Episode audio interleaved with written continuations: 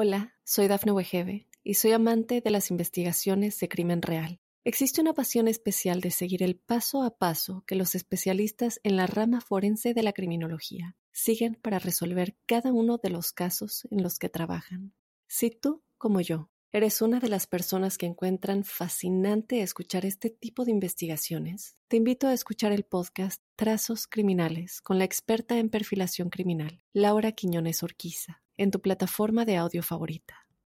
It takes years to build a business that sustains a family and is worth passing on. At Sandy Spring Bank, we work closely with clients to provide the financing, cash management, and deposit products necessary to grow a business.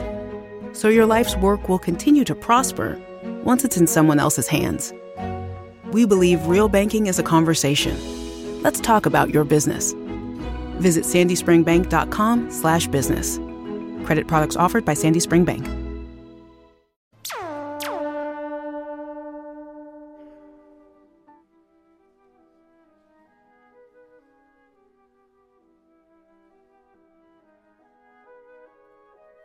Hola, bienvenidos al episodio número 49 de La Huella OVNI. Yo soy Jorge Luis Zuxdorf. Me encuentran en redes, en Instagram como arroba Jorge Luis S oficial, en Twitter como arroba Jorge Luis S-77 y en este espacio nos comunicamos con el hashtag numeral La Huella OVNI. Como saben, este es un espacio que se estructura, se crea, se basa en torno a sus preguntas, en torno a los temas que quieren saber, que quieren discutir, que quieren conocer, las experiencias que quieren aportar. Básicamente es un espacio que vive y nace gracias a ustedes, así que les pido por favor que sigan enviando esas preguntas, esos comentarios, esas experiencias personales que quieran contar. Y también siempre es importante aclarar y tener en cuenta que este es un espacio en el que no creemos en verdades absolutas, creemos en las dudas, creemos en las preguntas, creemos que detrás del tema ovni hay muchísimas preguntas para hacerse y que son pocas las respuestas que realmente se pueden dar. Así que no nos desvelamos con esas respuestas, sino nos desvelamos con intentar hacer las preguntas correctas para que cada uno pueda tener sus propias herramientas y así cada uno pueda hacer sus propias conclusiones.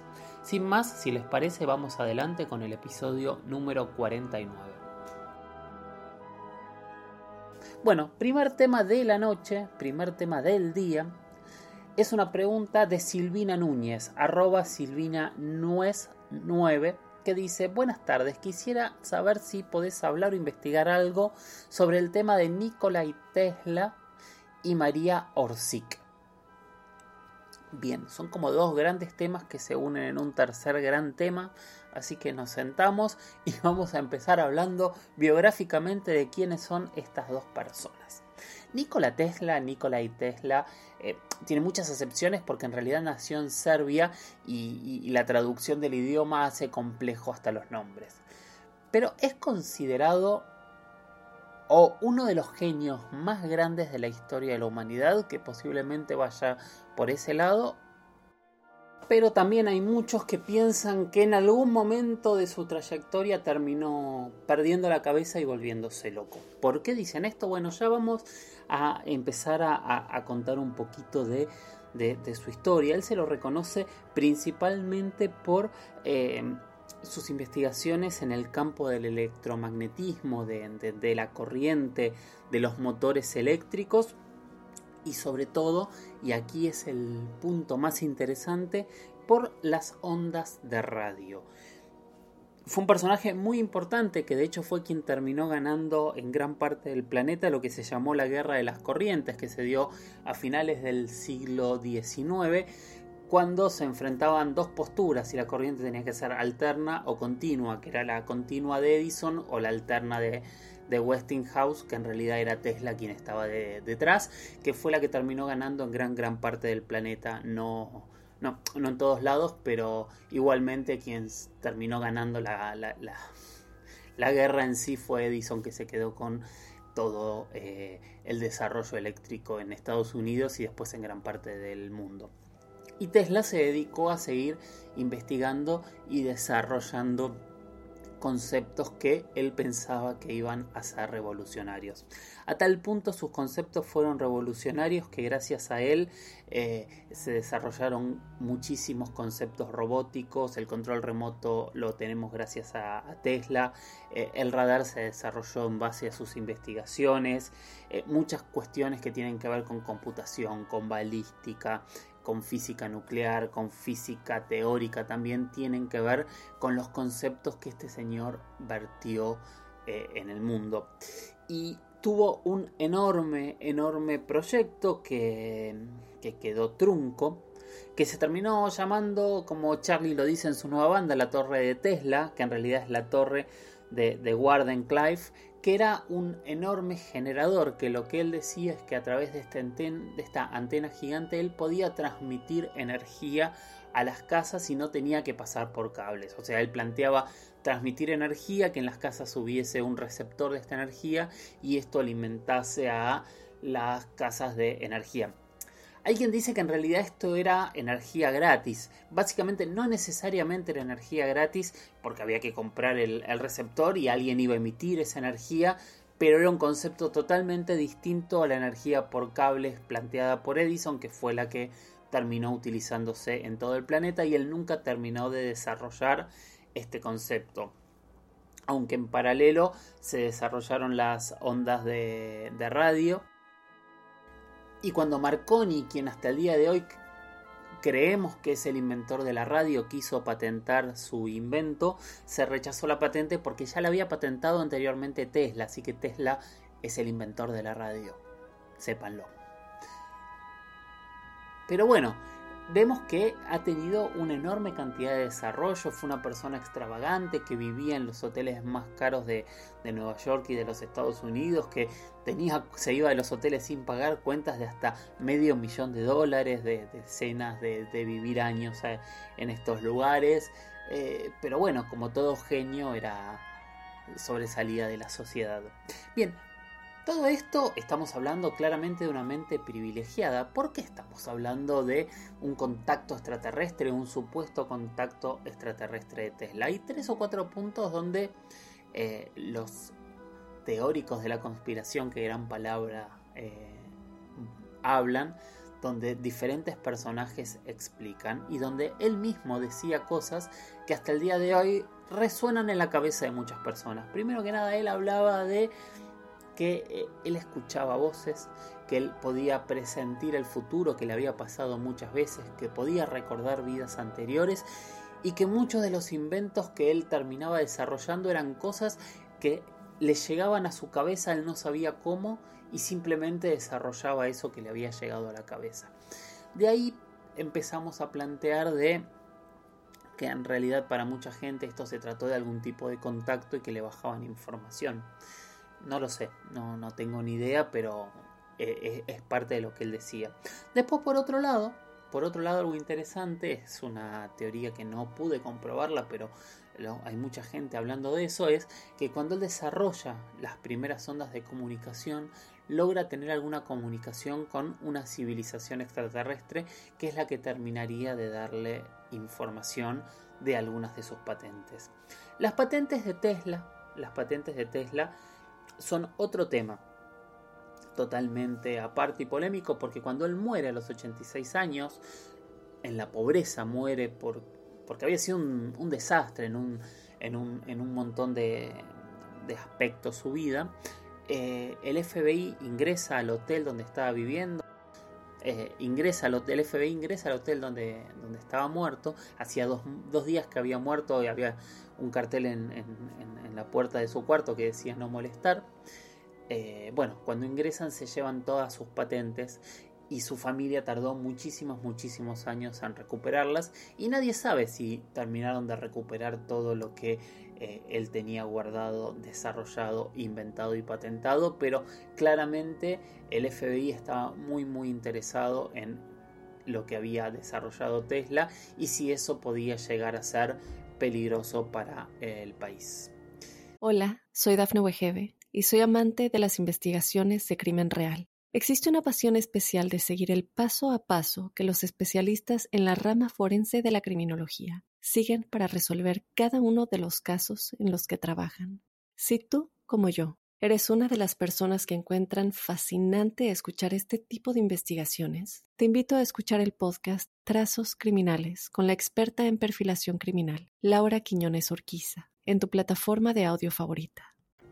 Otro detalle de Tesla es que es quien inventó el motor eh, eléctrico alterno, en lo que se basan los autos eléctricos de la compañía Tesla y uno de los directivos de Tesla contó que justamente eh, habían decidido ponerle este nombre a los autos en honor a quien había patentado el primer motor eléctrico. Por eso la compañía de Elon Musk se llama Tesla, justamente, y Musk ha colaborado mucho, parece, con eh, con la difusión de Tesla, ha puesto dinero en sus museos, etcétera, etcétera, etcétera.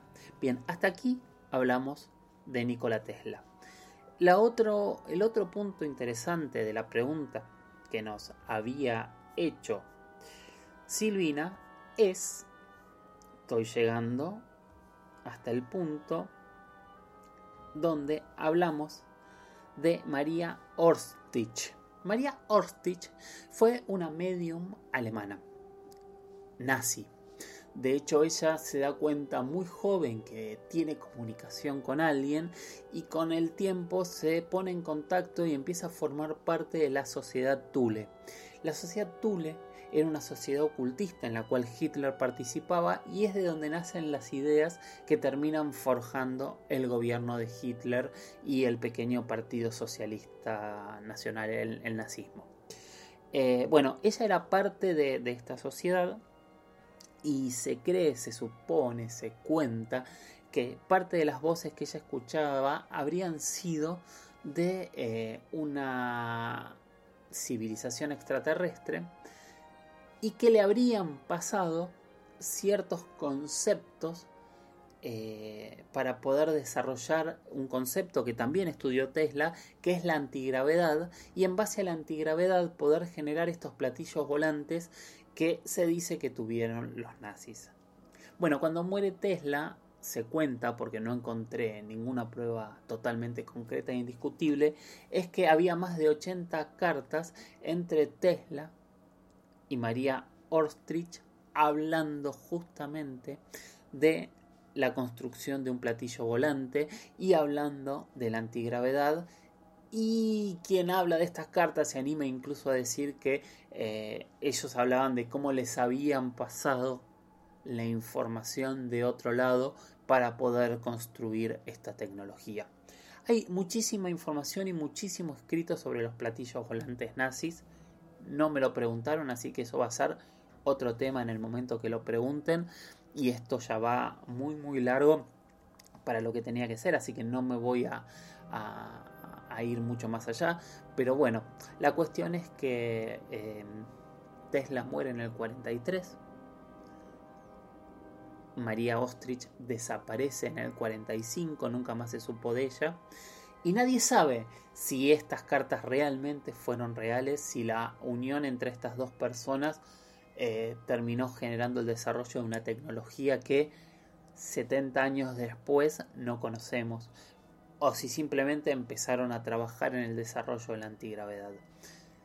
Con Tesla lo que pasa es esto también, ¿no? Hay muchos temas inconclusos, hay muchísimas cuestiones que tienen que ver con, la antigravedad, con la teletransportación, con hasta dónde pueden llegar las ondas de radio. Hay muchísimos, muchísimos temas inconclusos que él planteó y que por lo menos hasta el día de hoy no sabemos qué es verdad, qué no es verdad, qué es posible, qué no es posible y qué se logró. Y por supuesto, esta enorme pregunta, estas dos personas, ¿cómo estaban contactados? ¿Quién los había contactado y para qué? Y si realmente les estaban bajando algún tipo de información o no. Hay muchísima más información en internet, tanto como Tesla como como María Ostrich. Yo les recomiendo seguir buscando, seguir haciéndose preguntas. Se van a encontrar también con mucha información que no está muy fundamentada en fuentes. Tratemos de buscar siempre la información fundamentada en fuentes. Hoy vamos a tener... Bien, vamos a seguir adelante. Hoy, como les decía, hay un montón de preguntas muy volcadas hacia la conspiración y el secreto Y hoy hicieron muchas preguntas que tenían que ver con qué ocurre dentro de Estados Unidos y si realmente podrían tener algún tipo de conexión con, eh, con tecnología extraterrestre. ¿Quién sabe la realidad? Pero bueno, Crisale, nuestro amigo Crisale, nos hace otra pregunta que dice, dejo otra y no jodo más. Usted no jode, ponga todas las preguntas que quiera siempre. Recuerde que con el hashtag numeral la huella ovni. ¿No solicitan los ufólogos la ayuda a las comunidades de hackers? Digo, lo importante sucede en el cielo, pero si se registra o documenta, con seguridad se hace en el ciberespacio. Me animé a dar vuelta a tu pregunta y contarte una historia de un hacker polémico que puso los pies para arriba a la comunidad de, de, inteligencia del mundo y especialmente de Estados Unidos. Hablo de Gary McKinnon. Gary McKinnon es un escocés que también es conocido en las redes como Solo que fue acusado por Estados Unidos de perpetrar el mayor ciberataque de la historia a este país. Esto fue en 2004. En junio de 2006 empezó el juicio en donde Gary eh, se defendió, admitió haber entrado a las computadoras de la NASA y de diferentes organismos de defensa de los Estados Unidos pero dijo que él solo se metió porque quería conocer qué información sobre extraterrestres manejaban en Estados Unidos y también información sobre armas secretas. Bueno, la parte legal fue un caos. Estados Unidos durante muchos, muchos años pidió la extradición de este hacker eh, y se, eh, eh, se, lo, acusaba de de, espiar este, la seguridad nacional de Estados Unidos y iba a enfrentar una pena de hasta 70 años de prisión. Bueno, finalmente después de muchísimos, muchísimos idas y vueltas, en el año 2012, el gobierno de David Cameron, después de haber pasado por todas las instancias judiciales, terminó rechazando la extradición y Gary se quedó en Gran Bretaña. Hasta el día de hoy está detenido en su casa, no puede tener acceso a Internet y se llevaron sus computadoras con sus archivos.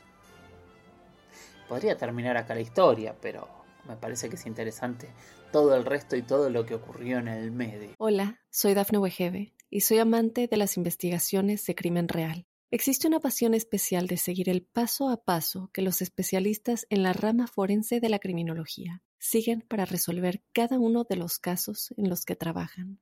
Si tú, como yo, eres una de las personas que encuentran fascinante escuchar este tipo de investigaciones, te invito a escuchar el podcast Trazos Criminales con la experta en perfilación criminal, Laura Quiñones Orquiza, en tu plataforma de audio favorita. ¿Qué vio Gary? ¿Qué dice que vio? Bueno, Gary habló muchas cosas. Primero que nada contó que en realidad él se puso a investigar y se quiso meter en la NASA después de haber escuchado a un investigador, eh, creo que es norteamericano, Stephen Greer. Creo que es norteamericano. Y Greer decía que había imágenes censuradas y eliminadas que la NASA había tomado eh, de objetos voladores no identificados en el espacio. Así que primero se metió en el GPL y empezó a investigar a ver si realmente había eh, imágenes de objetos voladores no identificados que la NASA no había hecho público.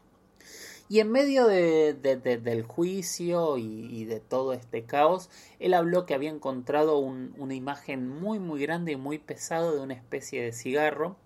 Y después en otro momento incluso habló que tenían muchas carpetas, más de 80 carpetas con diferentes tipos de objetos voladores no identificados que de hecho estaban catalogados por formas y características distintas, como que él dice que había un estudio de estos objetos eh, y que este estudio de estos objetos estaba ya en desarrollo. No es lo único que dice que vio también dice que eh, encontró ciertos indicios de trabajos con alguna civilización extraterrestre, que vamos a retomar eso porque también está en otra pregunta más adelante. Y dice que por lo menos, por lo menos, encontró imágenes de dos naves construidas por los Estados Unidos con las características de estas fotos que había visto. Y por otro lado también terminó hablando de que él había visto fotos de seres extraterrestres que también estarían guardadas. Incluso en algún punto hasta habló de eh, seres que estarían colaborando directamente con los Estados Unidos. ¿Cuánta de esta información es real? No lo sabemos. ¿Por qué no lo sabemos? Porque Gary no se quedó con las pruebas y lo único que tuvimos fue su relato en primera persona. Otra vez, cada vez más relatos. Hoy vamos a hablar también de Paul Haler, que es un ex ministro de Defensa de Canadá. Otra vez hemos hablado de Bob Lazar, que dice que trabajó en el Área 51. Hoy vamos a hablar un poquito de Paul Heller, que fue ministro de Defensa, Nick Pope, que fue asesor de defensa, eh, Weber, o sea, hay una enorme cantidad de personas que nos afirman esto y que a la hora de mostrarnos su argumentación fuerte eh, se pierde. Y esta es la pregunta que todos nos hacemos. Lo que dijo Gary es así, lamentablemente no pudo mostrar las pruebas, pero realmente eh, sí hubo una preocupación muy seria y sí realmente estamos hablando de una persona que se metió en las computadoras con una enorme cantidad de secretos y que realmente Estados Unidos reaccionó y buscó reaccionar de la peor forma. Por algún motivo también Inglaterra decidió protegerlo, siendo ellos siempre tan este, unidos y trabajando hacia el mismo lado es todo un misterio lo de Gary McKinnon. Eh,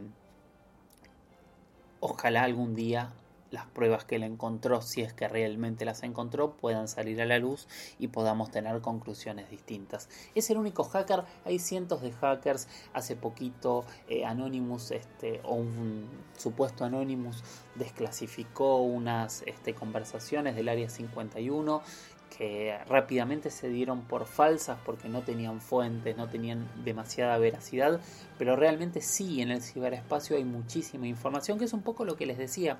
tampoco hay que meterse en el hackeo y en el delito, o sea, incluso hay muchísima gente que se dedica a analizar la enorme cantidad de imágenes que coloca la NASA de todas sus investigaciones, que son de dominio público. Eh, para tratar de entender qué es lo que sucede y tratar de sacar conclusiones propias. Hay cientos de, de videos de, vigilancia que empiezan a tener imágenes extrañas. No sé, pienso en, en, Huevar de, de, México, donde están las cámaras del Popocatépetl con todas las imágenes.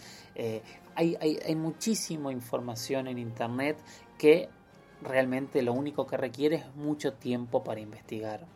Y sí, realmente las informaciones y las investigaciones que hoy por hoy se están desclasificando usualmente son viejas, o sea, piensen que a principios de año se desclasificaron investigaciones de la CIA del 50, de la década del 50. Bueno, ¿qué pasó en estos últimos 70 años?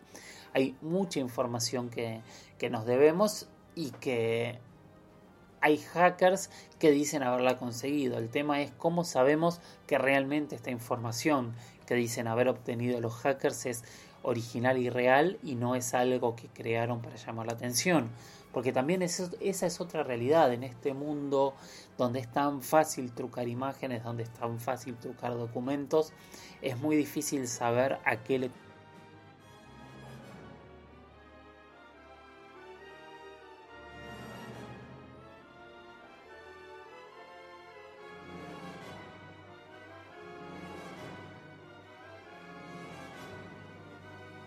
Bueno, bueno, hasta aquí llegamos con el episodio 49 de La Huella OVNI. Como siempre les digo, gracias, gracias por acompañarme, gracias por estar ahí, gracias por las preguntas, gracias por, por las críticas, por, por absolutamente todo. Gracias, gracias, gracias.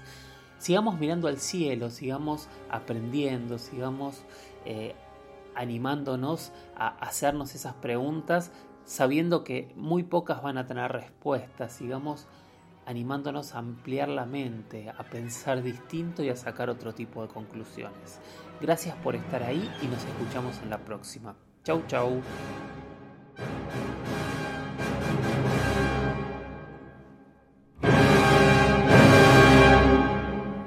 Hola, soy Dafne Wegebe y soy amante de las investigaciones de crimen real. Existe una pasión especial de seguir el paso a paso que los especialistas en la rama forense de la criminología siguen para resolver cada uno de los casos en los que trabajan. Si tú, como yo, eres una de las personas que encuentran fascinante escuchar este tipo de investigaciones, te invito a escuchar el podcast Trazos Criminales con la experta en perfilación criminal, Laura Quiñones Orquiza en tu plataforma de audio favorita.